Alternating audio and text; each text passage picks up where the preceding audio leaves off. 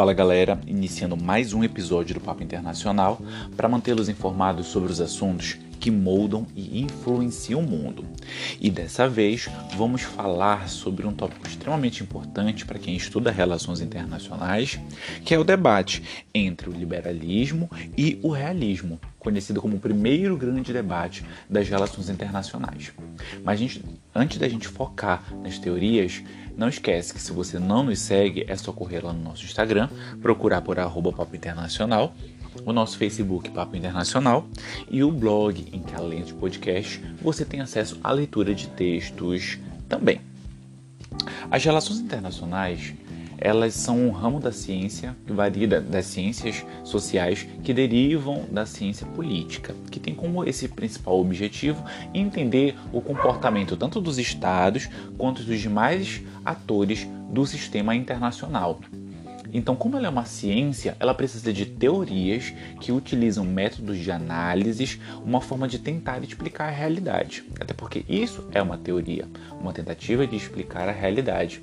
E que daí variam várias teorias, várias abordagens, várias formas de enxergar o mundo sob uma ótica diferente. E é, o que motivou, na verdade, a criação da teoria das relações internacionais?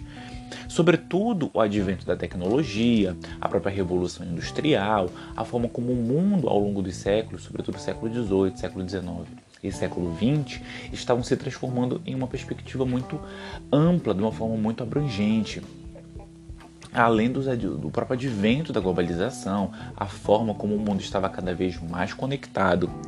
E então era, era preciso que alguma teoria explicasse o comportamento dos estados e o comportamento dos demais atores.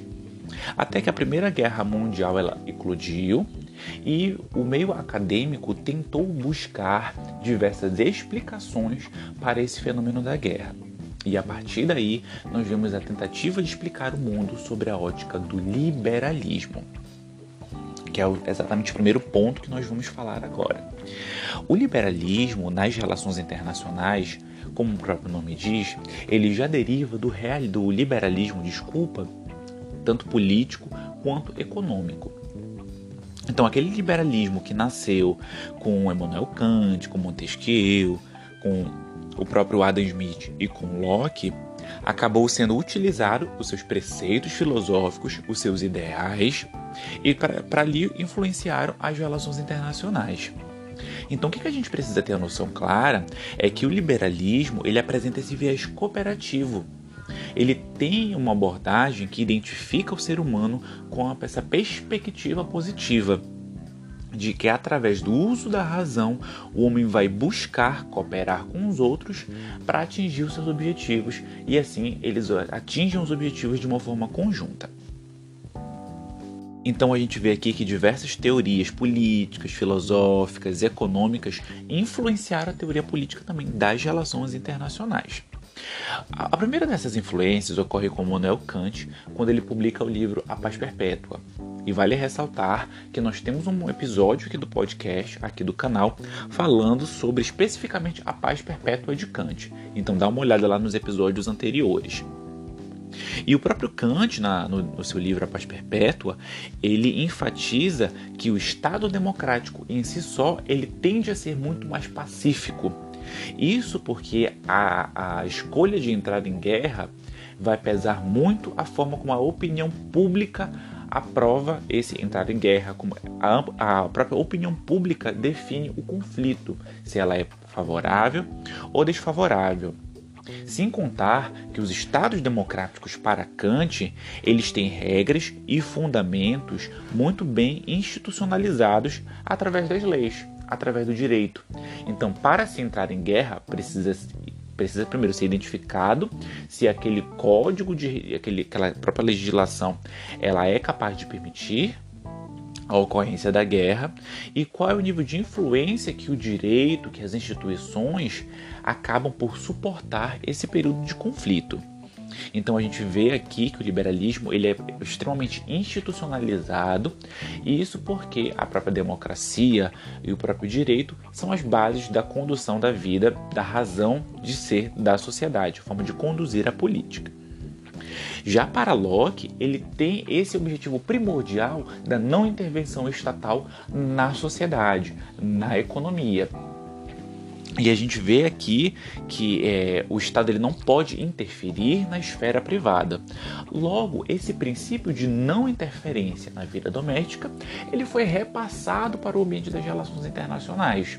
Então, se o Estado ele não pode interferir em situações privadas dentro do seu limite, seus limites geográficos, ele, por consequência, não pode interferir nos assuntos de, dos demais países ele deve respeitar esse conjunto de leis, tem que respeitar esse contrato social. Até que vem Montesquieu também falando sobre os direitos individuais, que é o direito da liberdade, de vida e de propriedade. Então, o Estado ele tem que respeitar esses direitos, seja fora, dentro das suas fronteiras ou fora. Então, não cabendo ao Estado entrar em guerra para violar esses direitos individuais ao mesmo tempo em que a institucionalização dos três poderes, executivo, legislativo e judiciário, impedem uma postura mais ditatorial, uma postura de acúmulo de poder em que algum tirano pode ter para a partir daí violar esses direitos. E para finalizar, esses grandes pensadores que idealizaram o liberalismo tem Adam Smith, que é sobretudo no âmbito econômico, da não interferência do Estado na economia, que como que se alinhou na verdade com esse, com esse pensamento de Locke, em que o Estado também não vai poder interferir nos outros estados, não vai poder interferir em assuntos estrangeiros. E a base primordial do liberalismo, ela tem sido de fato a razão. Então é a razão que vai conduzir essa livre escolha dos estados e a livre escolha também dos, dos entes públicos, no caso. Né? E até porque pela a própria razão mostra que a guerra ela não é compatível com o comércio. Isso porque o, a, a, guerra ela vai gerar uma série de prejuízos econômicos, ela vai demandar com que o Estado gaste muito mais, trazendo logo uma série de malefícios para a economia e para a sociedade. Logo, para o ideal liberal, para essa teoria liberal, essas instituições internacionais, essas instituições nacionais levam aos estados a cooperar entre si para não almejar a guerra, porque ela é muito mais custosa e porque a democracia em si impede isso devido ao seu viés cooperativo, fazendo com que os estados passem a se alinhar por meio dessa cooperação e criar uma ordem pacífica internacional. Então os estados passam a cooperar uns com os outros porque isso é muito mais vantajoso para satisfazer seus interesses econômicos e para satisfazer seus interesses políticos. Porque sob essa perspectiva, o homem ele é visto como um ser racional, que não busca guerra, mas sim visa satisfazer os seus próprios interesses através da cooperação. E com o advento da Primeira Guerra Mundial, esses ideais de não intervenção, de não ocorrência de guerras, eles foram postos em xeque. O que fez com que a teoria liberal já não fosse mais capaz de explicar a, a, a realidade, então, se ela dizia a teoria para a teoria liberal, a guerra não ocorre porque o ser, o ser humano e os estados são cooperativos, a partir do momento que ocorre uma guerra, novas teorias precisam surgir para explicar o porquê da ocorrência de guerra. E a partir daí vai entrar a teoria realista das relações internacionais. Então, novas teorias vão surgindo para explicar momentos políticos, econômicos, sociais e internacionais diferentes.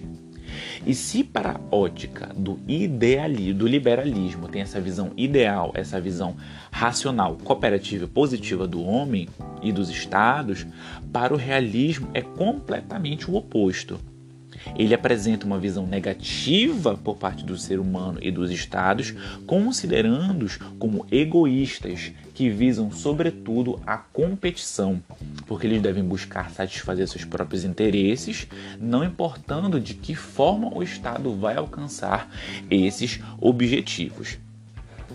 E o realismo, como o próprio nome diz, ele já visa trazer esse aspecto real Então ele tenta entender o motivo que levou à Primeira Guerra Mundial e aquele período de crise econômica que se seguiu, sobretudo após a Grande Depressão dos anos 30.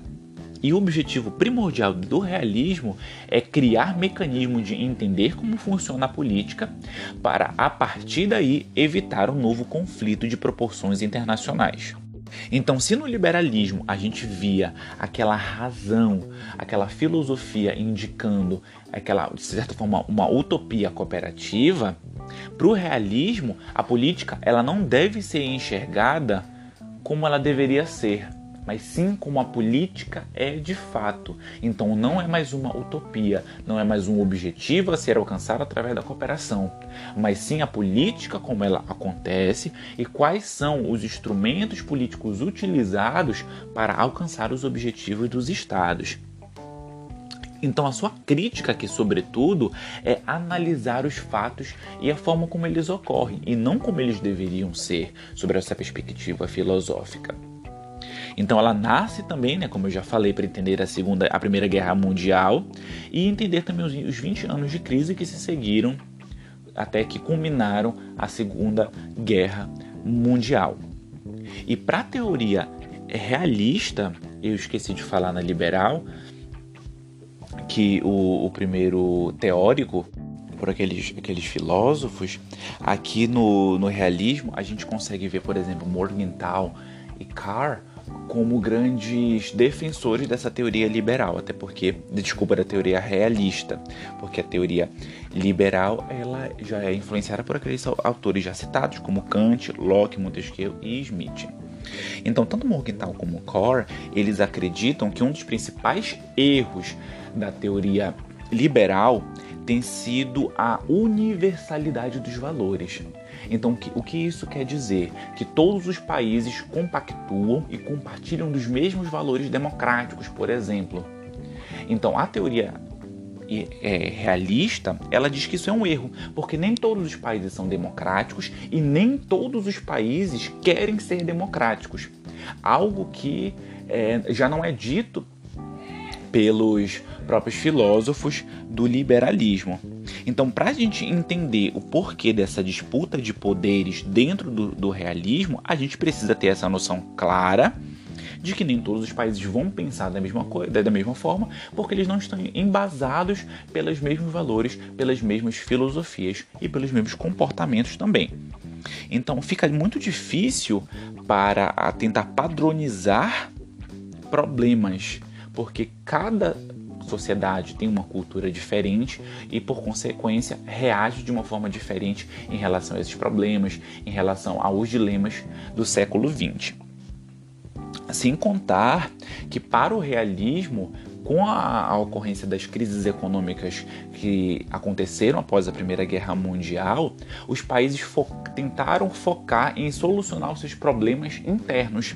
Então, eles não estavam buscando aqui uma cooperação, pelo contrário, nós vimos é, durante todo esse período um grande protecionismo comercial e a busca de soluções que pudessem é, na verdade, solucionar esses problemas dentro dos estados.